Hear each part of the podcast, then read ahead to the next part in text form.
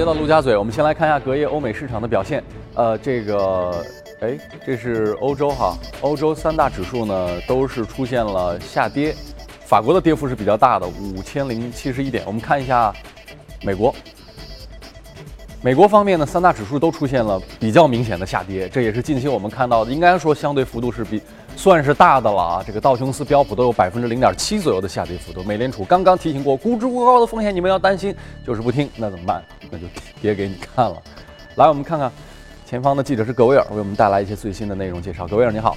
早上，主持人，地缘政治局势的紧张情绪笼罩在复活节前的美国股市，隔夜美股市场避险情绪浓重。而另一方面呢，投资者也希望能够摸清特朗普新政府下一步的政策重心究竟为何。在接受福克斯电视专访的时候，特朗普表达了自己依然希望在税收改革之前能够完成奥巴马医改的召回和替代方案的通过。另一方面，银行业的财报季序幕拉开。具体来看，摩根大通公布的财报显示，上季度每股盈利一点六五美元，好于此前市场预测的一点五二美元，营收同样好于预期，主要是受到了借贷业务的提振。摩根大通的高管表示说呢，虽然在近期短期之内没有办法看到特朗普新政府所出台的金融去监管的措施，但是他们认为，一系列的刺激政策将会在今年稍后时。间开始产生效果，并且是提振美国的消费者支出。花旗公布的财报显示，上季度每股盈利一点三五美元，较预期好出十一美分，营收同样好于预期，主要是受到了固定收益交易的提振。而富国银行公布的财报显示，上季度每股盈利一美元，较预期好出三美分，但营收不及预期，股价在开盘的时候一度是下跌约百分之二。主持人，感谢各位介绍。接着我们来连线到欧洲的记者薛娇，看一看欧洲的情况。你好，薛娇。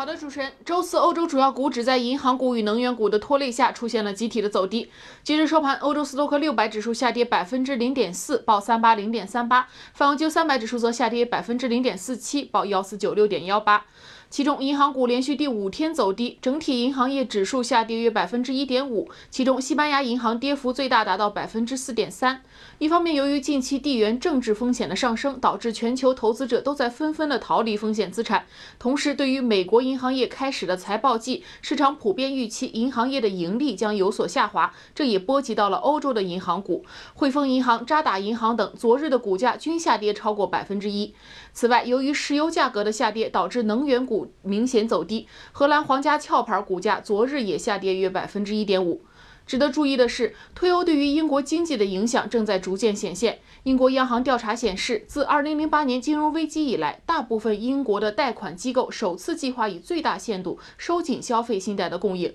此外，三月份伦敦市中心高端物业的价格也出现了自2009年以来最严重的下滑。一方面，原因是英国退欧后增加了市场对于前景的担忧，同时工资的涨幅跟不上通胀的速度，令英国民众的生活压力日益增加。主持人。好，感谢薛娇。从华尔街到陆家嘴，今天呢，我们跟大家来聊一聊吃货们比较关心的东西啊。今天我们来聊一聊肉，呃，牛肉，而且是相关的上市公司。为什么要说这个呢？中国放开了对美国牛肉进口的禁令，这个背后一方面是它跟呃销售肉的上市公司有关。呃，另一方面呢，也跟中美之间的贸易有关，因为之前大家很担心说会不会打贸易战呢？你对于汇率的这个指责啊，会不会又出现很多风险呢？现在看到这些担忧点都解除掉了风险。昨天你看到这个汇率也出现了大涨，那由此对于相关的中美的上市公司的影响，今天我们就很高兴跟徐秋杰跟徐先生来一起交流一下。徐先生你好，早上好。这个贸易战不用太担心这个事情了哈。那相关的对这些上市公司的影响，你你觉得大概会有哪些方面呢？啊，我觉得是这样。我觉得呢，就前几天的那个中美首脑会晤呢，就是在一种非常就是好的气氛中那么进行的，而且也取得了比较多的成果。其中一项就是说，双方约定啊，设立一个中美贸易的谈判小组，那么有一个一百天的这么一个谈判的这个这个，就中美贸易迈向新阶段的一个。过渡阶段，那么就这个就非常非常的，我觉得，其实就是说是一个对美国股市也好，对中国的股市也好，甚至于，呃，特别对实体经济啊，这个都是非常大的利好。就是我们可能嗯有一点低估它的这个这个利好的效应了。那么为什么这么说呢？就是如果呃我们回忆一下，在竞选期间，在美国大选期间，那么呃特朗普哈呃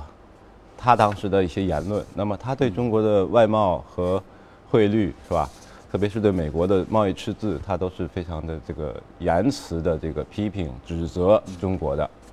那么结果他现在呢，采用一种非常就是说，呃友好协商的态度，那么非常务实的这个姿态，啊，我觉得就是对于投资者而言，那么所担心的中美贸易呃相关政策的突然间的大的那种转变，比如说，就像他竞选期间说的，你中国来的出口到美国的商品，我给你加百分之三十五到百分之四十的这个关税，就这种担心就没有。那么是在一种平稳的，双方有一个过渡期的你，看起来是平稳，是，但是我们觉得不平稳、不平等啊！不是放开了这个这个牛牛肉禁运的，我们来进口美国的牛肉，那你们也买我们的东西啊？那中国的哪些商品会因为这个你所谓的平等会受益呢？是这样，就是说有吗？根本的根本呢，啊中北中美贸易呢，就是说，美方赤字这个逆差太大，一年三千五到四千亿，嗯就说它逆差，你不管怎么样，它逆差，对吧？这个这个是是呃双方都同意，就是要在后来在未来，那么慢慢把它这个减少一些，降下来一些，对吧？那么我是觉得，那么只要以一种合作的、务实的态度，然后逐渐的，那么过渡、过渡哈，过渡到新的这个中美贸易的阶段，我觉得这个对实体经济、对双方的实体经济、世界的实体经济，对于股市，这个就是非常大的利好。嗯那么，因为这个贸易，这事儿更多的是不是还是提升在就是推动股市的风险偏好的这个这个情况上？因为股股票市场要想上涨，就几个因素嘛，你要么放水，你的利率有变化；要么你上市公司的基本面，你的每股盈利有大幅的改善；要么一个就是你挣估值抬升的钱，就是投资者情绪回暖的钱，其实就这几种。所以这个事儿定把它给。给严格的卡到这个估值跟股票的定价角度，它影响的无非不就是这个因素吗？呃，我觉得是这样，不就投资因为者情绪吗因为这个外贸啊，尤其我们国家的这个外贸行业啊，虽然它在国民经济中的比例啊，宏观来讲，它是逐渐的在下降、下降、下降。嗯呃，当然跟跟汇率也有关系哈，但但是它相关的整个这个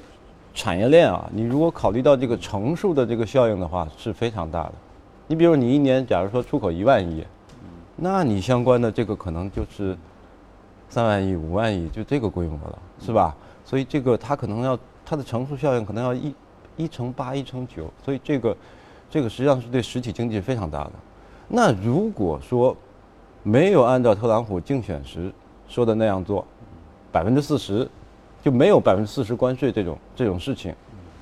那对对实体经济来讲是非常非常大的利好的。呃，当然对美国也是一样，对吧？美国因为它有很多这个跨国公司，就 multinational 啊，他们在世界各地有工厂，在中国有大量的工厂，实际上做的产品也是返销回美国的。那如果按照特朗普以前说的，你在这边工厂做的产品想回来可以，我给你有一个 border tax，对吧？这个百分之二十，这个对于美国企业也受不了，所以说对实体经济是很好的。那么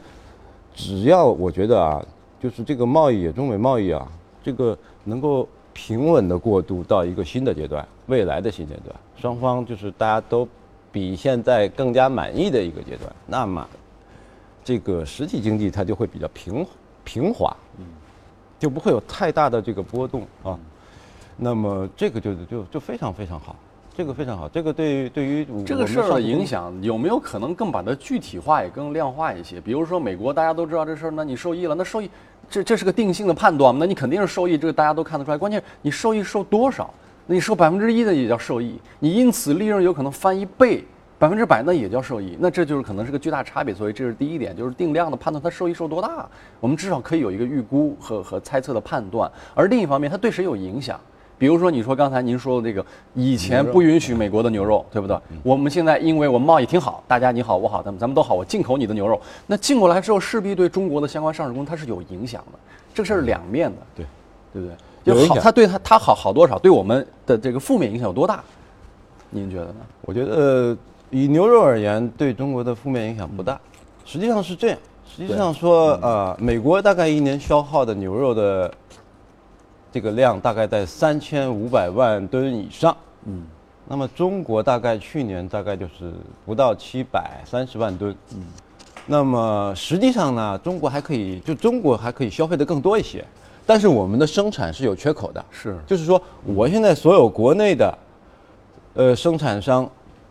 能提供的大概就是，比如说六百五十万吨，可能还大概还差一百多万、一百五十万吨的缺口。嗯，那么这一百五十万吨的缺口，我就得从国外进口。这不就正好对应了消费升级吗？消费升级，吃牛肉，从吃猪肉变成吃牛肉、吃羊肉，因为这个这些肉贵嘛。也不是，因为这个纤维还是不一样。另外，这个你看运动员啊，对，运动员只吃牛肉、鸡肉、虾，就是肉类牛肉、鸡肉，对吧？他别的肉他不吃，因为他这个对人的这个肌肉啊，这个力量啊，是吧？耐力、爆发力，可能牛肉会更好一些。那么，呃，这个不管，就是说，我觉得啊，这个不管。对对中国的企业来讲，它实际上是提供了它它一会儿我们做一个中美比较吧，因为我看你一会儿这个里面也有这个热股，包括像泰森食品这种公司啊，它也是肉类的加工，对吧？这我们也可以很好的做一个中美的对标，一会儿来继续谈。来，我们看一下这个隔夜的异动公司和板块的情况，异动股。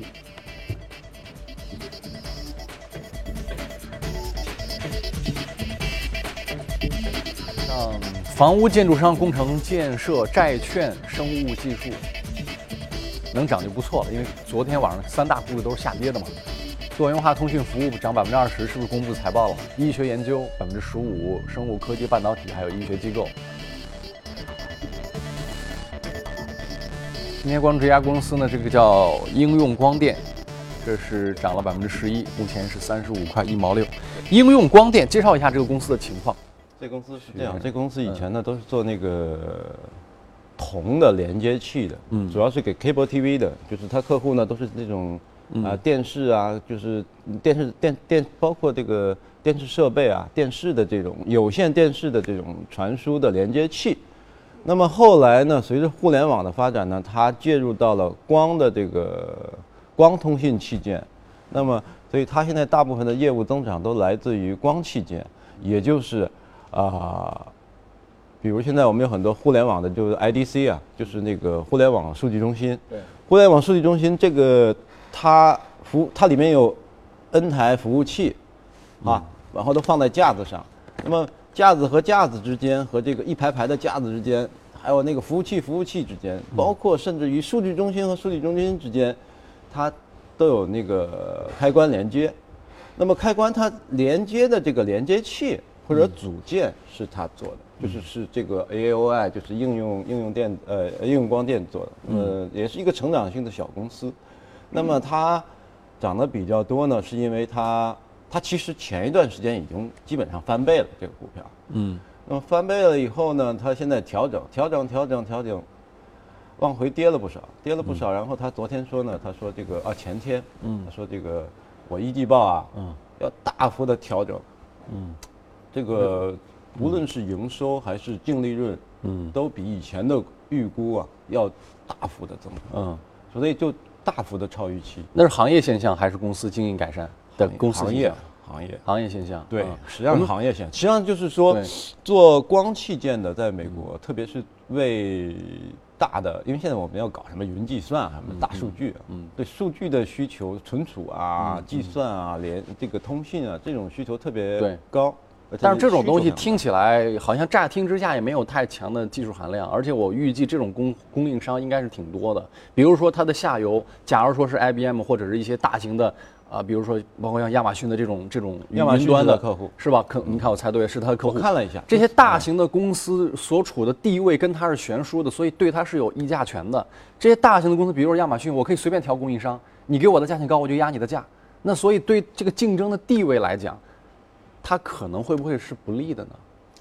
你说的这个呢，就是说是在供应链这个，因为这个行业可能我想不是他一家供应商吧啊，吧？不是不是他一家。那那是啊，那么呃，竞争永远是存在的，但是呢，这个行业呢，你还是你的技术技术最重要。其实其任何行业，它有可能垄，一会儿说的，它有可能垄断这个元器件。它不可能，它现在很小，它现在大概八个亿，七呃七呃不到八个亿，嗯不呃这个市值啊，嗯不到八个亿，啊销售额也也也也也大概也就两亿多，不到三个亿，嗯但是它成长，它它成长性已经起来了，嗯，它成长性从它的最近的几个这个呃财报，嗯，就看出来了，而且它客户增加的什么，它你看那个亚马逊，嗯，它这么点儿市值的公司，亚马逊数据中心用它的，这个 Facebook 用它的，微软用它的，华为也是，华为也是他的客户，嗯，所以这样一家小公司，大家就觉得，您看你的客户都是这样的顶级公司，顶级的对吧？数据中心都用你的，对不对？那你的市值还不到 one billion，所以我上次以前我上次来也说过，就是要注意一些不到 one billion，但是已经接近于十亿美元这个市值门槛的，嗯，这种公司呢，就容易被资金关注的，嗯，对关键你还要看他赚多少钱。对，就是有的人，比如说他如果就赚了，比如说几百万，你给了他十一亿或十亿的估值，那你很呃这个这个市值，那他的估值就太高了嘛。对他如果赚的钱很多的话，那当然带动市值往上走就很正常。它的市盈率其实静态的就二十多倍，而且你如果按销售额来算的话，就 PS 市销率其实就三点三，大概三点三。你如果把它拉到，如果假如说什么伦敦通、中美通啊，你把这个公司放到创业板，放到中小板，你你你你考虑一下，二十多倍的市盈率，对吧？就是徐先生觉得他，徐先生觉得它估值很低是吧？我觉得从我个人角度来讲，我觉得你觉得估值可以。我觉得它现在调整，那如果它这个高成长被市场都认可，大家都看得到的话，还给它这么低的估值，那一定是说明有哪些方面存在问题啊？不是，我前面说了，它已经过去一年已经翻倍了啊，已经涨了很多了。现在是前一阶段正好是回调，回调下来呢，大概调了百分之三四十。那么昨天的那个呃前天的那个报告一出来，啪，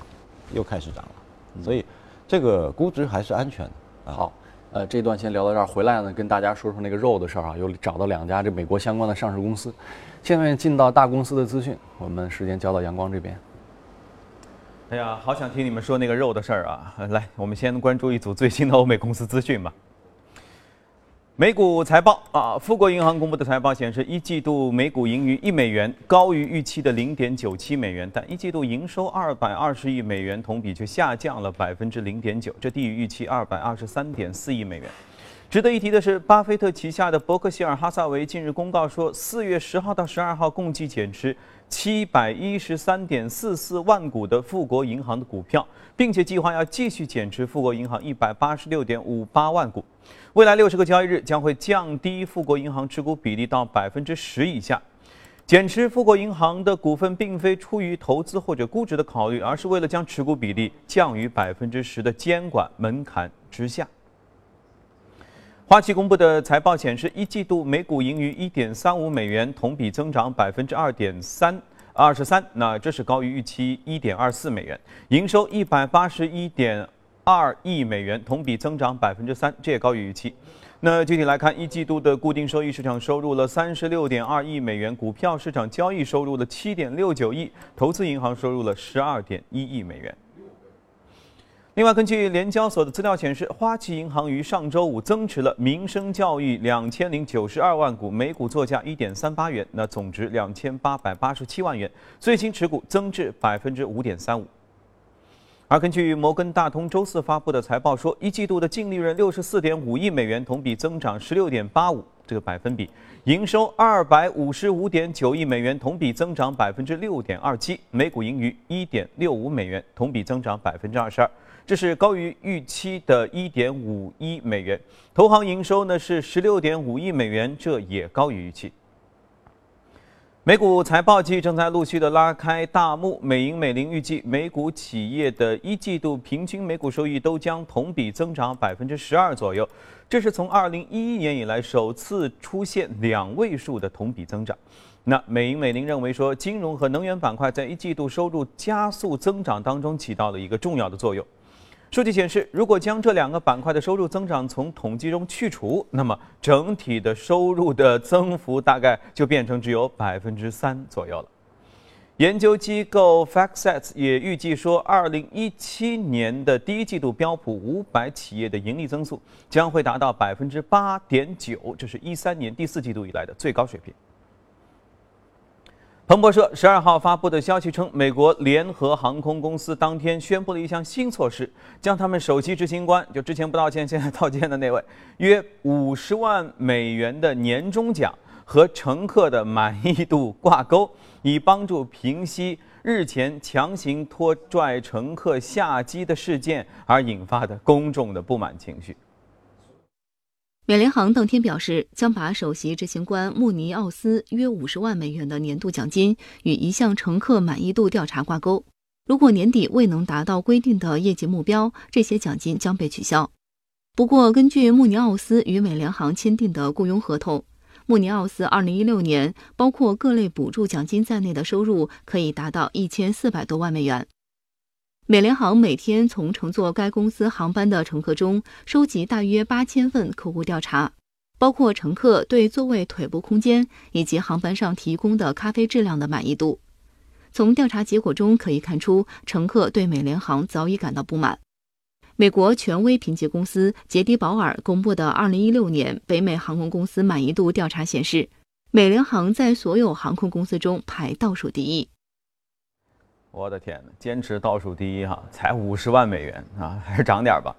特斯拉 CEO 马斯克周四通过个人的推特账号宣布说，今年九月份特斯拉要发布一个新车型——半挂式卡车，将会在十八到二十四个月内再发布皮卡啊，做大车了。这意味着今年七月平价电动汽车 Model 3投产之后两个月，特斯拉家族又会增加新的成员。特斯拉定下的明年年产五十万辆车的宏伟目标，如果马斯克提到的卡车能如期发布的话，他们届时会为特斯拉达到一个这个目标出很大一份力。马斯克还回复了业内人士的表态，说下一代的特斯拉的电动跑车 r o s t e r 将配有折叠车棚，就敞篷了。上个月啊，马斯克在推特上表示说，新一代的 r o s t e r 会比 Model S 的车速还要快，将会是特斯拉时速最快的汽车。另外有外媒报道，新型的 Roadster 预计二零一九年发布，但是消息还没有得到特斯拉的确认。意甲 AC 米兰俱乐部十三号发布公告称，由中国商人李永红控股的罗森内里体育投资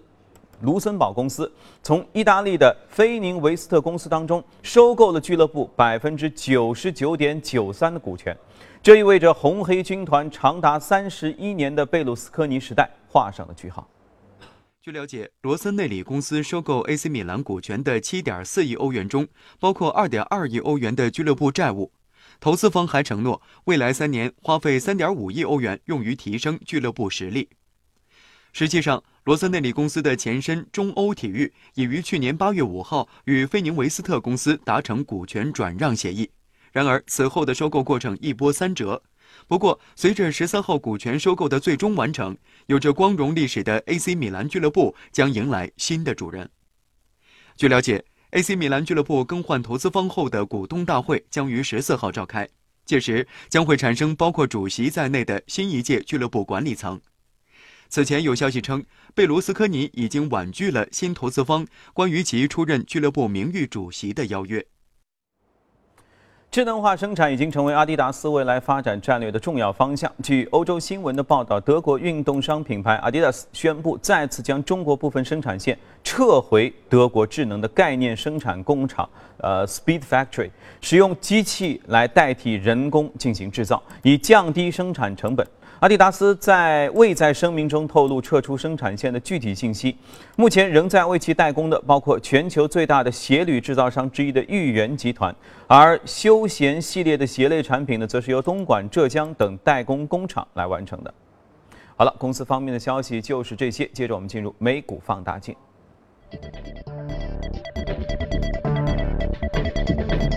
终于说到肉了哈，看看阳光等了很久了。今天说这个公司呢，叫做这个泰森食品，跟拳王泰森同名。之所以说它，因为它是当今美国最大的肉类的生产和销售的一个集团。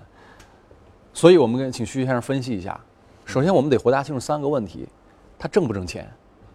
它如果挣钱，它的规模还能不能继续扩大？它如果又挣钱，规模又能扩大，那你怎么阻止竞争跟别人的进入？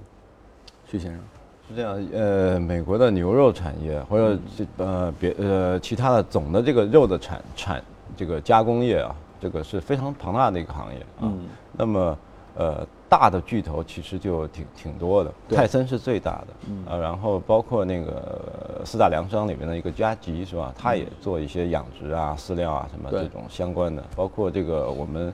国内的去年吧那个呃双汇收购的那个。对对对，史密斯史密菲德，呃，对，也是比较大的，包括那个何梅尔啊，何梅尔我们节目里反复的去年在介绍哈，嗯，那个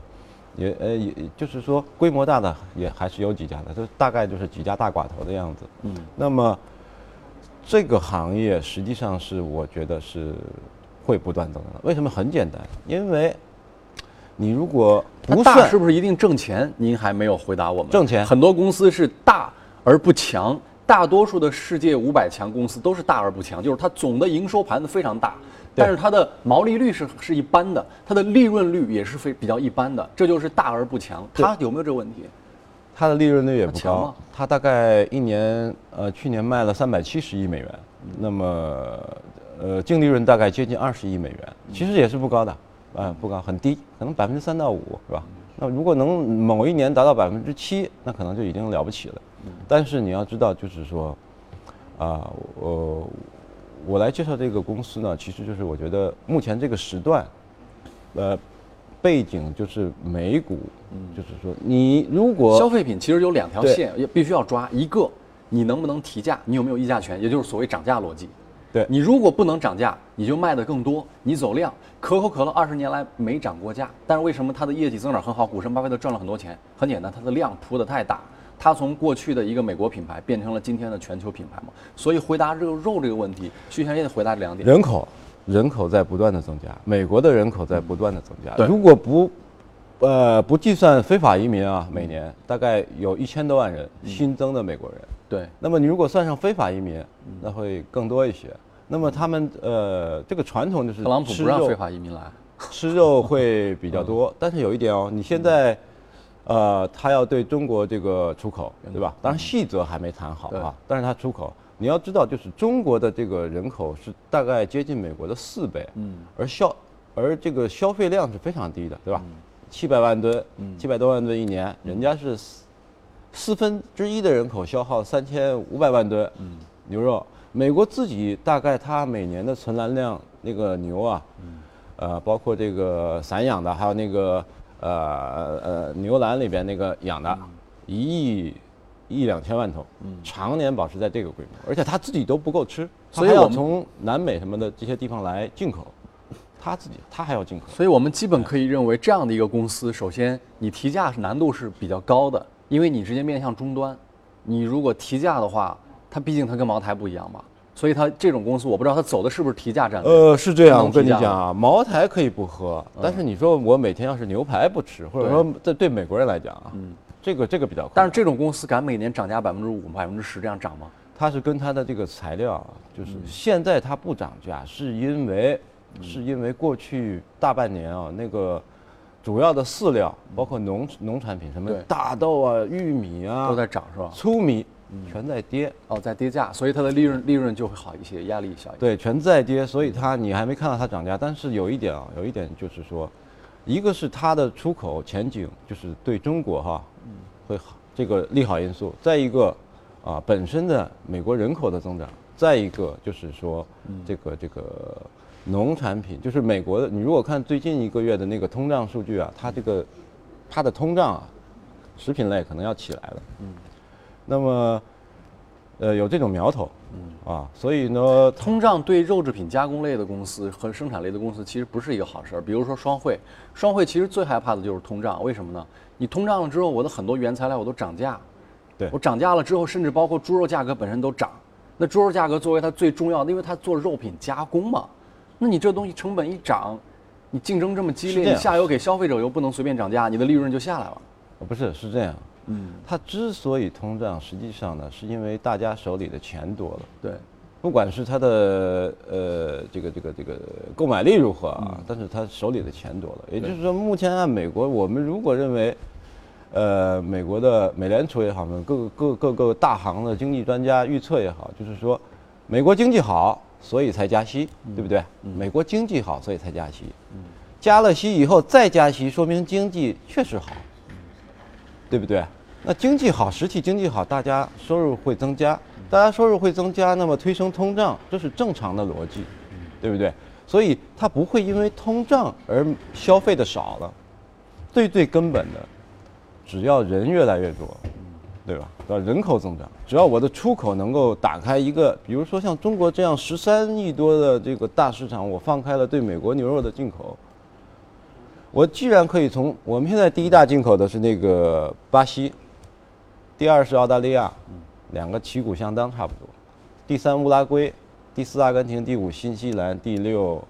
是哪？加拿大。它我们每年从加拿大的进口也也要进口不少。嗯，那么。我既然可以从他们那进口，你像巴西多远啊？那个那个肉运过来啊，对吧？南半球。如美国的牛肉为什么不能在中国？也进不了太多呀，也挺远。这个这个实际上是这样，就是美国包括新西兰啊这些地方产的牛肉成本低，嗯，成本低。如果没有如果关税不高的话，它可能会卖的不会很贵，嗯，你知道吧？就是他们是。我大概听出来徐先生的逻辑了，就是还是主要因为来自于你的这人口跟潜在市场的扩大，包括贸易的改善，你有可能会因此获得一些增长。呃，那你获得这个增长之后，是不是意味着这是一个好标的呢？还需要一个重要的标准，就是给这家公司估值，就是你现在的这个估值贵不贵，合不合理？我刚才看了一下，它大概是十二倍，十二倍的估值对于它来讲怎么样？我给大家一个参考参照系，中国的双汇大概是在十七左右，我印象。对，它是十二，对，呃，跟同行比，跟国外比，它是标普的五百成分股。其实你如果看标普的话，都现在你如果看的话，都是十五倍以上，很多大部分哦，它才十二十二倍多一些，对不对？所以说这个这个，而且它从特朗普当选以后就没涨过，基本上就是平在那里。但是这个公司我觉得有一个很大的问题是它的 ROE 净资产收益率太低，只有百分之四，这就是其实意味着它的效率是比较低下的。双汇的 ROE 达到了百分之二十八，也就意味着你一百块钱投给他，他赚出来四块钱，这个效率是不高的。那可能跟你的这个负债有关系。嗯，你用的杠杆高一点，你赚的多一点，对不对？就我自己的本金少一点，嗯，那他可能负债会相对的低一点，对吧？当然他他那个长期负债比率我忘了，但是我认为在目前这个阶段来，就是美股也在有点调整的意思。嗯，然后你你又不能追高。那就是还是我们那个思路，反正它也不好长时间没涨过，而且呢，我们这么大的大市场给它开放了，对吧？而且呢，这个农产品的价格有点要起来的意思，所以说可以关注一下。好，感谢徐先生，这段先跟大家交流到这儿。